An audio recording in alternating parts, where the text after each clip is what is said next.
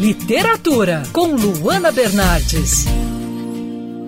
Hoje quero compartilhar aqui com vocês alguns livros com histórias verídicas. Primeiro livro, A Última Mensagem de Hiroshima, do Takashi Morita, sobrevivente da bomba atômica. Essa história é impressionante. Sr. Morita não conta só os detalhes do dia em que Hiroshima foi bombardeada, mas também fala sobre todo o sofrimento dos dias seguintes e sobre como buscou o refúgio aqui no Brasil.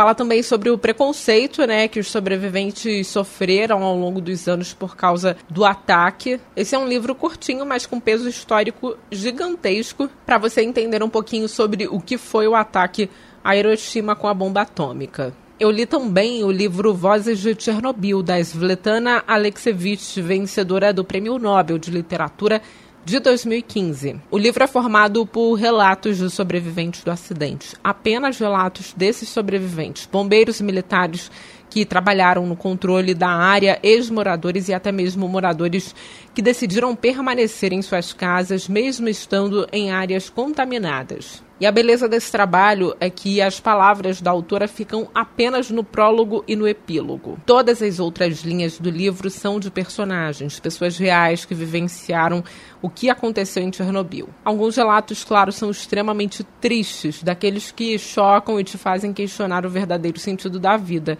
Outros, no entanto, parecem um tanto fantasiosos, mas é através da leitura completa desses depoimentos que é possível visualizar um panorama do acidente nuclear, sem especialistas, políticos, professores ou jornalistas. A história é contada pelas próprias testemunhas. Eu tive até a sensação de que todas as palavras, lágrimas e mágoas dessas pessoas foram transcritas para o papel. Outro livro com história verídica é o Diário de Miriam, da Miriam Howick, uma menina de 6 anos de idade que testemunhou a evolução da guerra catastrófica na Síria.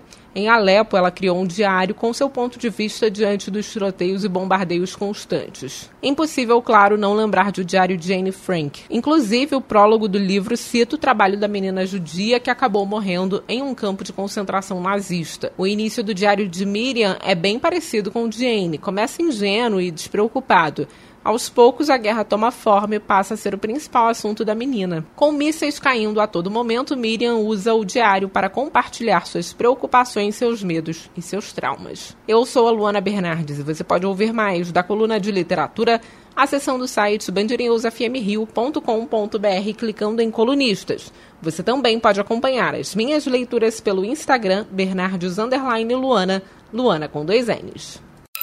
Quer ouvir essa coluna novamente? É só procurar nas plataformas de streaming de áudio. Conheça mais dos podcasts da Band News FM Rio.